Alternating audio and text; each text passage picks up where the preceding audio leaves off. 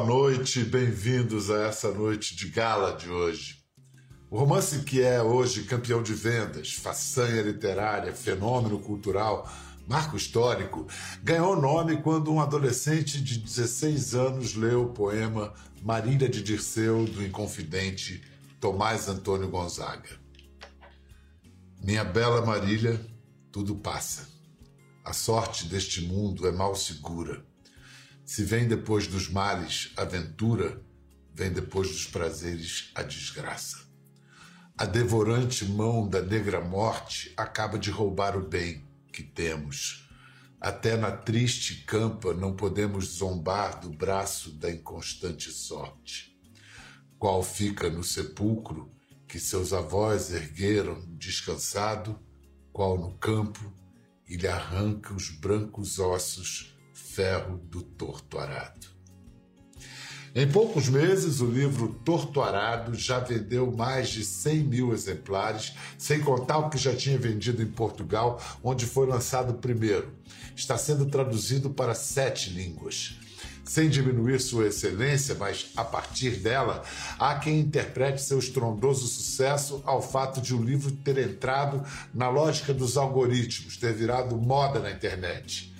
Nada diminui a qualidade, o frescor, a surpresa da revelação para as massas de um escritor refinado que dedicou a vida a essa obra. A história se passa na Chapada Diamantina, na Bahia, e narra a saga de trabalhadores descendentes de escravizados, herdeiros da escravidão. Hoje, nossa conversa é com o autor de Torto Arado, o funcionário do INCRA, Itamar Vieira Júnior. Ainda é funcionário do INCRA, Itamar? Falei certo? Falou certo, ainda sou, Biel. E pretendo continuar sendo. É muito bom Sim. ter os pés no, no mundo real. É, de onde você tirou a sua ficção, né? Se... Exatamente. Eu uma vez perguntei para o Raduan, que Raduan Assar, aliás, a epígrafe do seu livro é de Lavoura Arcaica, é um, uma frase eu perguntei quantos anos ele tinha levado para escrever aquele livro. Ele falou a vida inteira. mas você você poderia responder a mesma coisa, mas de ali, de catação de milho mesmo, foi quanto, quanto tempo? Olha, eu a segunda versão, que é essa que veio a público, porque a primeira eu perdi numa mudança, escrevi numa máquina de escrever que meu pai havia me dado. É, a segunda versão eu levei 18 meses escrevendo.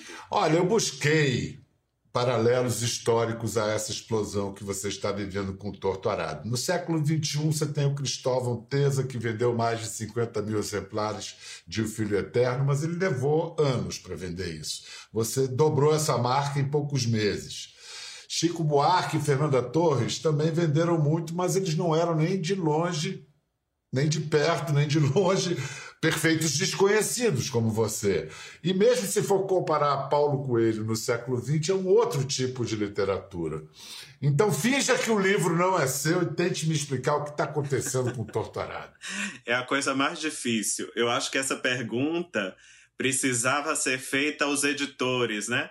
O que eu posso dizer, Bial, é que é o que os leitores vêm me dizendo já há bastante tempo. Parece que essa história, num país cada vez mais urbano, num país cada vez mais cosmopolita, né, e tão diverso quanto o nosso, tem conectado os leitores com uma memória afetiva com o campo, seja dos avós, dos pais, dos bisavós. E eu acho que tudo isso tem, tem contribuído para que o livro tenha fe vinha fazendo esse percurso. Você, como crítico literário, eu gostei muito do, do seu artigo na, não era exatamente crítica literária, mas também no seu artigo na Piauí sobre Lobato. Mas eu fiquei surpreendido que você, antes de ler Lobato, você, você foi apaixonado pelo universo televisivo. Pela, pela... Sim. Engraçado isso. É, eu vivi, cresci numa casa, Bial, que os únicos livros que, que faziam parte do meu cotidiano era a Enciclopédia do Estudante, é, da editora Abril, e só existiam esses livros. Então meu, eu adentrei no universo do Lobato a partir da série televisiva e era um, era um, um hit, né? É, todos os dias eu e meus, meus irmãos, minha mãe, sentávamos para assistir. Depois eu não tive o mesmo apego com, com a literatura, quando foi apresentada a literatura do, do Lobato na escola.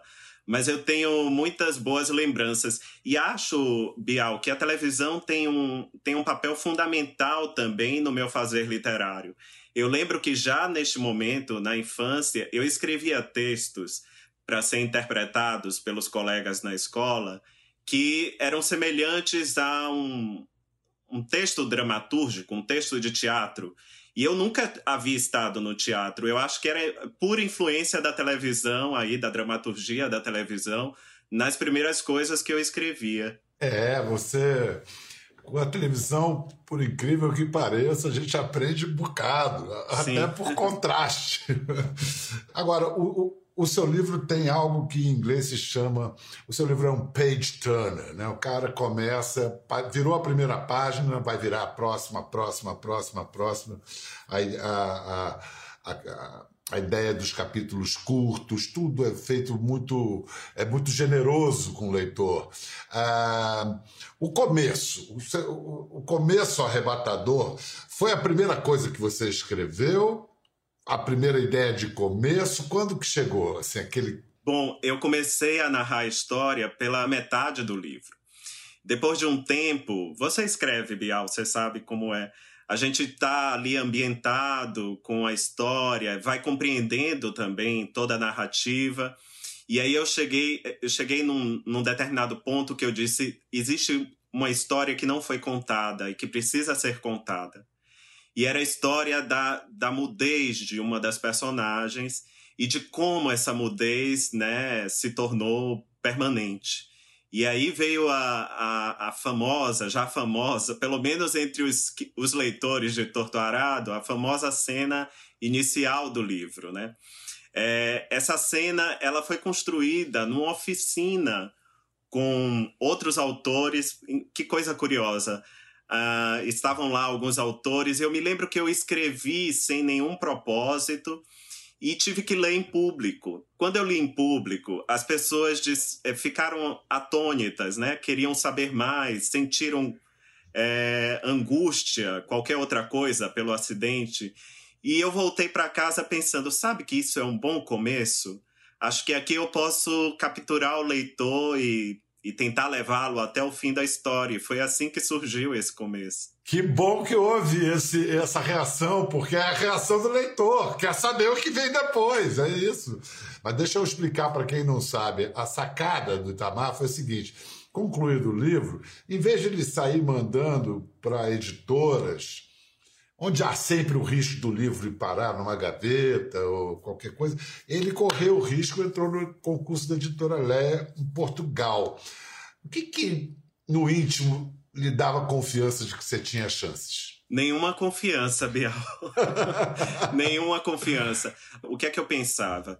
É, se essa história, como eu não vivia no meio literário, não conhecia quase escritores, é, eu nem tinha contato com editoras, com editores. Eu, eu disse, se esse livro tiver algum mérito, né, ele vai ser avaliado por um júri e se ele tiver algum mérito, vai, vai passar, vai resistir. Aconteceu isso com o primeiro livro de contos. O segundo livro eu publiquei também porque eu apresentei o livro pronto a um edital de cultura. E aí veio o resultado do prêmio e, e foi uma grande surpresa, mudou tudo, né? Mudou minha relação com a literatura nesse sentido, né? Tornou mais profissional e gerou um interesse pelo livro. Afinal, era um brasileiro vencendo o prêmio depois de tantos anos, é um prêmio importante, né, em Portugal. É, o Jabuti foi o primeiro baiano que ganhou desde 95, quando o Jorge Amado ganhou pela descoberta da América pelos turcos. Tamar, que autores você leu antes de escrever Torto Arado? Quais que você nomearia como precursores para essa obra? Os regionalistas de 30 e 40? Sim, acho que são os autores que fizeram minha cabeça e, e, e foi o gatilho para que eu começasse a escrever essa história lá aos 16 anos. Graciliano Ramos, a Raquel de Queiroz, o Jorge Amado, o, o José Lins do Rego. Eu tinha uma professora, Bial, uma, daquelas professoras que davam aula com os olhinhos brilhando e falava de literatura com tanta paixão, professora Terezinha Cioli, nunca me esqueci, lá em Pernambuco, e ela e ela falava desses autores com tanta paixão que eu ia para a biblioteca da escola buscar esses livros e comecei a ler esses livros e, e, comecei e fiquei tão envolvido com essa realidade que eu queria contar uma história parecida. Aconteceu que eu não concluí essa história, não tinha maturidade para isso. Anos depois fui trabalhar como servidor público por necessidade também, eu precisava de trabalho no campo. É, me envolvi muito com essa atividade, descobri um Brasil que parecia estar soterrado, na, pelo menos na minha vida, né? Só nas minhas memórias. É, as memórias do meu pai, que foi criado no campo, e mais nada, eu não tinha contato com essa realidade. Parece que eu descobri um Brasil soterrado, um Brasil pulsante, vivo e muito rico em história, e a vontade de contar a história de Torto Arado voltou com muita força, né? A partir das coisas que eu vivi e aprendi no campo, a partir das experiências que eu troquei no campo. Há, aí também um, um, algo claramente aparentado a Guimarães Rosa quando você diz isso. Inclusive, a onça de Zeca Chapéu Grande Sim. é uma referência clara ao, e ao Aretê. Jorge Amado, Jorge Amado também está presente, né? A presença dele na sua obra, lindo, assim. Você o conheceu pessoalmente. Como que você conheceu Jorge Amado pessoalmente? Daquelas coisas inexplicáveis que parece que saíram de um livro de literatura.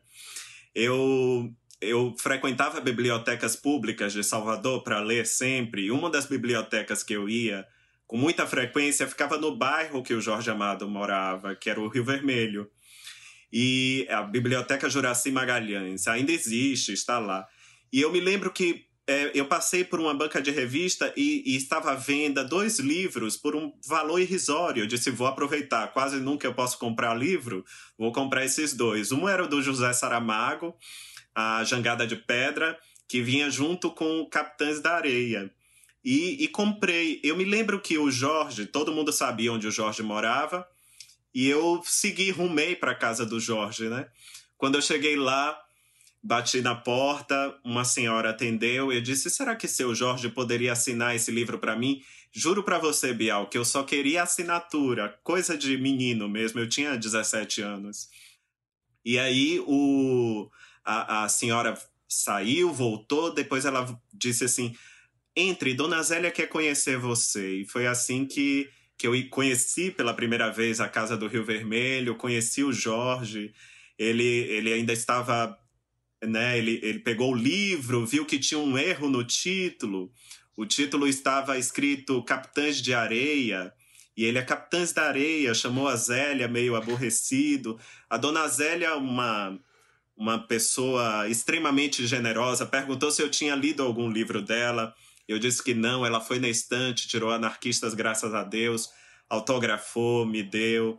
É, foi uma espécie de batismo. Eu fui lá na casa do Jorge para ele me batizar, para dizer que eu podia ser escritor assim te deu, te deu a bênção. Bom, Jorge podia dizer que você podia ser escritor, mas eu imagino a sua família, como reagiu quando percebeu essas suas, esse seu desejo. Como foi que seus pais lidaram com isso? É, é muito curioso, assim, porque meu pai, meu pai e minha mãe tiveram uma educação muito limitada e, mas ao mesmo tempo investiram tudo que podia na educação dos filhos. Ele, eles queriam muito que os filhos estudassem, que prosperassem, que tivessem um, um trabalho digno.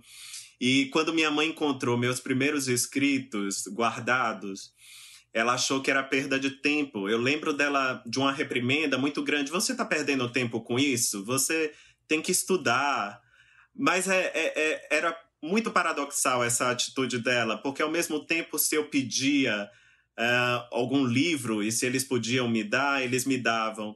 O, a máquina de escrever, eu não, não recordo de ter pedido a meu pai. Me lembro que ele comprou essa máquina a prestação e foi um, algo que ele decidiu com minha mãe fazer e me deram de presente. Ou seja, é, ao mesmo tempo que eles me estimularam, e acho que por isso também, Bial, eu segui outro caminho, eu, eu sou geógrafo de formação, continuei os estudos acadêmicos, fui trabalhar como servidor público, mas ao mesmo tempo alimentando essa essa vocação, talvez, que tenha surgido na infância de contar histórias, de escrever. Era uma, era uma vida dupla, né? Ainda continua sendo uma vida dupla. Cada vez essa essa fronteira vai se reduzindo mais. Você não é o primeiro escritor brasileiro a ser funcionário público também para garantir o chão. Longe disso. Seu pai é, pôde ver o seu sucesso, o lançamento do seu livro, como foi? Ah, meu pai viu dos, os dois livros anteriores. É, quando eu recebi o anúncio do Prêmio Leia, ele estava hospitalizado. Ele faleceu semanas depois da, do anúncio, mas eu recordo assim o dia do anúncio, né, que eu contei, pai, eu ganhei um prêmio muito importante, que tem um valor muito importante. Ele ficou muito feliz, né? Ele estava muito participou de tudo aquilo, ficou muito feliz, mas não chegou a ver o livro publicado, né? Mas o livro carrega ele também, porque ali há histórias que, que ele me contou, ali a, a marca dele, a dedicatória a ele, né? Ele está presente comigo nessa jornada com o livro. E que figura paterna que é o Zeca Chapéu Grande, né? É, Zeca Chapéu Grande, ele, a gente pode falar realmente que é um personagem encantador em todos os sentidos, porque ele recebe os encantados, encanta. Vou incluir na conversa alguém que se apaixonou por Zeca Chapéu Grande. Verônica das Virgens muito linda, ga, ganhadeira de Tapuã. Ô, mulher bonita, esse sorrisão, hein? Obrigada, Bial. O que é que você tem feito? Ah, eu, eu tava te esperando, Verônica. Eu fiquei esse tempo tô te esperando. tá tudo bem? Tá tudo ótimo, graças a Deus. É os encantados e encantadas que permeiam esse lugar. Você leu Torturado, né? Li, eu li. Não, é, o Itamar, ele levou 18 meses, né? Eu levaria mais para ler, porque eu leio, quando eu gosto muito de um livro, eu começo a retardar o término da leitura. Tem pessoas que querem ver lá no final, né? Eu começo a retardar isso, porque eu digo assim, não, é muito bom para terminar logo assim, gente. E eu fui, quando eu fui lendo, primeiro eu fui me identificando, né? Eu fui me reconhecendo no livro. E acabei me apaixonando por Zeca Chapéu Grande, porque ao mesmo tempo eu via meu pai, eu, eu, eu sentia meu avô, sabe? Porque meu pai é esse homem que gosta da terra. Inclusive a minha avó, que era uma, uma, uma líder espiritual aqui de Itapuã, ela recebia encantados e encantadas e ela dizia para meu pai que ou bem ele criava galinha ou bem ele plantava. Ele fez os dois. no final da gente tinha galinhas e tinha plantações, né? E ele sentava com a gente no final da tarde, explicava cada coisa, cada movimento da, de uma galinha. Olha, minha filha, aquele galo é assim, aquela galinha faz isso, faz aquilo. Vem cá, para quem não sabe ainda, para quem não viu o desfile da Viradouro, de, do carnaval de do último carnaval que a gente teve, né, 2020, explica o que são as ganhadeiras de Itapuã, o que é ser uma ganhadeira. Então, as ganhadeiras de Itapuã são é, as mulheres, né, descendentes dessas mulheres escravizadas, né, e ex-escravizadas, no caso. Então, é, são as mulheres, logicamente, de Itapuã, né, que era uma aldeia de pescadores, muito pobre, mas era muito farta né, em, em, em matéria-prima, como o dendê, né, como as, as frutas silvestres, coco. Aqui tinha muito coco. E do coco se faz coisas maravilhosas. Então, as mulheres, como sabiam cozinhar muito bem, né, elas preparavam essa, é, é, as suas iguarias né, e saíam para vender. Saíam de Itapuã até o centro da cidade, reproduzindo esse processo do sistema de ganho. Né? Além da questão da pesca, porque aqui é uma região praieira e tinha também fartura de peixes, então essas mulheres ajudavam os seus maridos pescadores ou o marido das suas iguais, e ali mesmo à beira-mar, ajudavam na puxada de rede, tratavam os peixes, preparavam e saíam para a sua vida, para a sua labuta, né? Vamos ver um pouco da história de vocês, dessas mulheres. A gente tem um, um, um vídeo para mostrar. Esta antiga aldeia de índios e pescadores, chamada Itapuã, guarda uma imensa riqueza cultural, na memória e no imaginário do seu povo. E para contar esta história, surge em março de 2004, nos terreiros de Dona Cabocla e de Dona Marinha, o grupo cultural As Ganhadeiras de Itapuã. Então, eu ia, eu ia perguntar, estava perguntando ao Itamar que elos que ele vê entre o universo do Torto Arado e a história das ganhadeiras de Itapuã? Eu acho que tudo, Bial. Somos herdeiros da, dessa diáspora lúgubre, né, que faz que que fez esse país surgir. E a história das ganhadeiras é uma história de, de luta pela liberdade também. Assim como a Bibiana, a Belonise, o Zeca Chapéu Grande, em Torto Arado, cada um à sua maneira luta pela liberdade, pelo direito à terra, o direito à vida. As ganhadeiras também, num tempo remoto e até os nossos dias, elas lutam por essa liberdade, pelo direito de existir. Uh, a escravidão não foi aceita de forma passiva, né? As pessoas lutavam, cada uma à sua maneira, para romper com os grilhões do, do passado.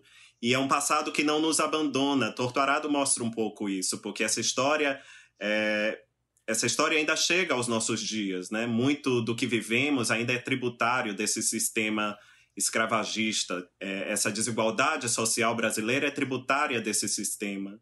Eu vejo muita, muitos elos entre a história das ganhadeiras e a história de Torturado, assim. É, esse patrimônio baiano das ganhadeiras acabou que se tornou nacional principalmente a partir de 2020, quando a escola de samba Viradouro ganhou o carnaval, ganhou o carnaval, contando a história das ganhadeiras de Itapuã. Escuta, que que você, qual a sua memória mais bacana daquela noite, Verônica? Todas, Bial, todas. A emoção quando a gente adentrou Sapucaí, a sensação era de que estávamos nas ruas de Itapuã, sabe? Só que cheio de brilho, cheio de ouro. foi, foi muito engraçado quando a gente soube que seríamos tema. Demorou para cair a ficha que seríamos o tema. Nós pensávamos que, ah, que seria uma homenagem. Mas quando eles falaram, não, vocês são o tema. Gente, aí foi todo mundo chorando, foi gente não sei. Porque assim, eu acredito, assim como, como na obra de Itamar, que essas ancestrais, assim como Bibiana, né, como Belonísia, e como essas mulheres do ganho, elas ficam inquietas lá no outro plano, né? Elas dizem, a gente não pode permitir que nos apaguem. Não podemos permitir que nos apaguem. E elas cutucam um, cutucam outro, cutucam outras, para dizer assim, ó, não, vamos fazer um trabalho aí, fazer ecoar nossas vozes, nossa história, para as pessoas saberem de onde elas vieram, a força que elas têm e o que pode ser feito para que isso não seja apagado. Então, quando uma obra como de Itamar vai para Limar, quando a história das ganhadeiras de Itapuã adentra um, um, um cenário que é mundial, né? É justamente isso. São essas mulheres, são essas ancestrais e esses ancestrais cobrando da sociedade uma resposta, né? E é com beleza, e é com poesia que a gente vai falando, que a gente vai passando. Eu me emociono quando eu, eu falo, porque é algo tão profundo e que as pessoas precisam, as pessoas têm necessidade de se reconectarem com as suas raízes a todo momento, para que elas estejam fortalecidas, principalmente diante desse cenário que nós estamos vivenciando hoje, para que ele se finde o mais rápido possível, que a gente levante mais forte. Vamos fazer, vamos fazer, vamos trabalhar para fazer como as ganhadeiras fizeram no carnaval. Fizeram como César foram, viram e venceram. Depois disso, é, agora a gente tem que ouvir o canto de uma ganhadeira para sentir o que é isso que a Verônica diz. E olha quem chegou aí. Tá chegando a Dona Maria de Xindó, que vai chegar para a gente escutar o canto dela, uma ganhadeira muito experiente. Canta, Dona Maria. Oh!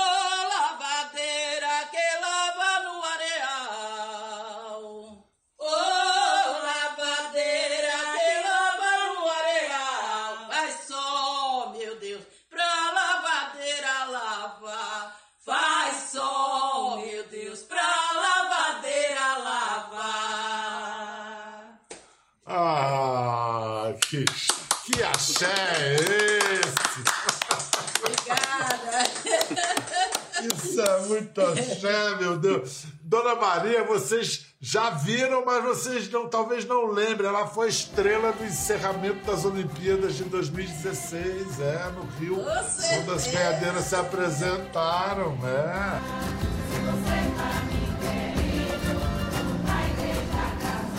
Quando é que a senhora, Dona Maria, se juntou às ganhadeiras? Desde a primeira reunião. É? Fundadora? Sou nativa. Na, Essa... Nascida e criada nas ganhadeiras. Legal. Qual, qual a sua especialidade de, de venda? Acarajé, cocada ou o seu negócio é só cantar? Nunca vi, vendi, não. Minha especialidade, não. não. Foi lavando roupa de ganho na Lagoa do Abaeté. Lavava para nove famílias, dez com de casa. Lavando e cantando. No Abaeté tem uma lagoa escura rodeada de uma areia branca, branca. Minha oh, faculdade. Beleza. Viu, Bial? Era minha faculdade. Hoje eu tenho tristeza de chegar e ver tão acabadinha. Para quem ah, viu a Abaeté e para o que eu estou vendo, por meus 74 anos, não reconhece que é ela. Olha, eu conheci o Abaeté menino, vou lhe dizer que ano que foi isso, 68, 69. Ainda era bem branquinha a areia, era bem bonito. E cheia. Na, nessa época a senhora não era nem nascida, dona Maria? em 74? 69. Não, gente, já tava lavando. Só não estava lavando. Ai, só não estava lavando de ganho. Mas ia pra, com minha mãe, ia lavar as calcinhas, as blusinhas, as coisinhas mais leves, já ia assim. Olha, uma grande alegria estar com vocês. Muito obrigado, Dona Maria. Obrigado. Verônica, você não acha que o Torturado tá prontinho para virar uma série de televisão ou um filme? Bial! Exatamente, olha, porque Torturado dá uma série perfeita, maravilhosa, principalmente diante do, do sermão de Bibiana, né? Quando, quando Severo é, perde sua vida. Então, assim, aquela, aquela fala com, com, os moradores da fazenda, meu Deus, eu, eu falava como se fosse eu falando, sabe? Foi de arrepiar. Todo livro é de arrepiar, é de chorar, é de sorrir e é de ter vontade de ir à luta, de não desistir da luta. Obrigada, Itamar. Obrigada. Eu que agradeço, Verônica, a sua, sua leitura e sua presença forte, levando aí, conduzindo a história das ganhadeiras para gerações futuras. Isso é muito importante. Ô, Piau, olha, Fala, sempre a, eu durmo um pouquinho e acordo para lhe assistir.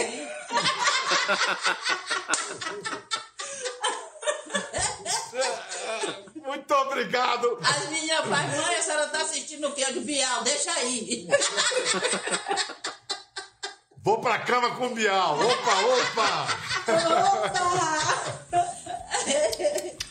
Muitos beijos, muito obrigado, axé. A vocês também. Axé, axé. Vamos sair, vamos sair dessa. Vamos sair dessa com pandemia. Certeza, Vai acabar com certeza. Vamos passar. Com certeza. Beijo, beijo Itamar. Um abraço, um abraço, beijo. Um abraço, um abraço. Tchau. Quer ver mais? Entre no Globoplay. Até a próxima.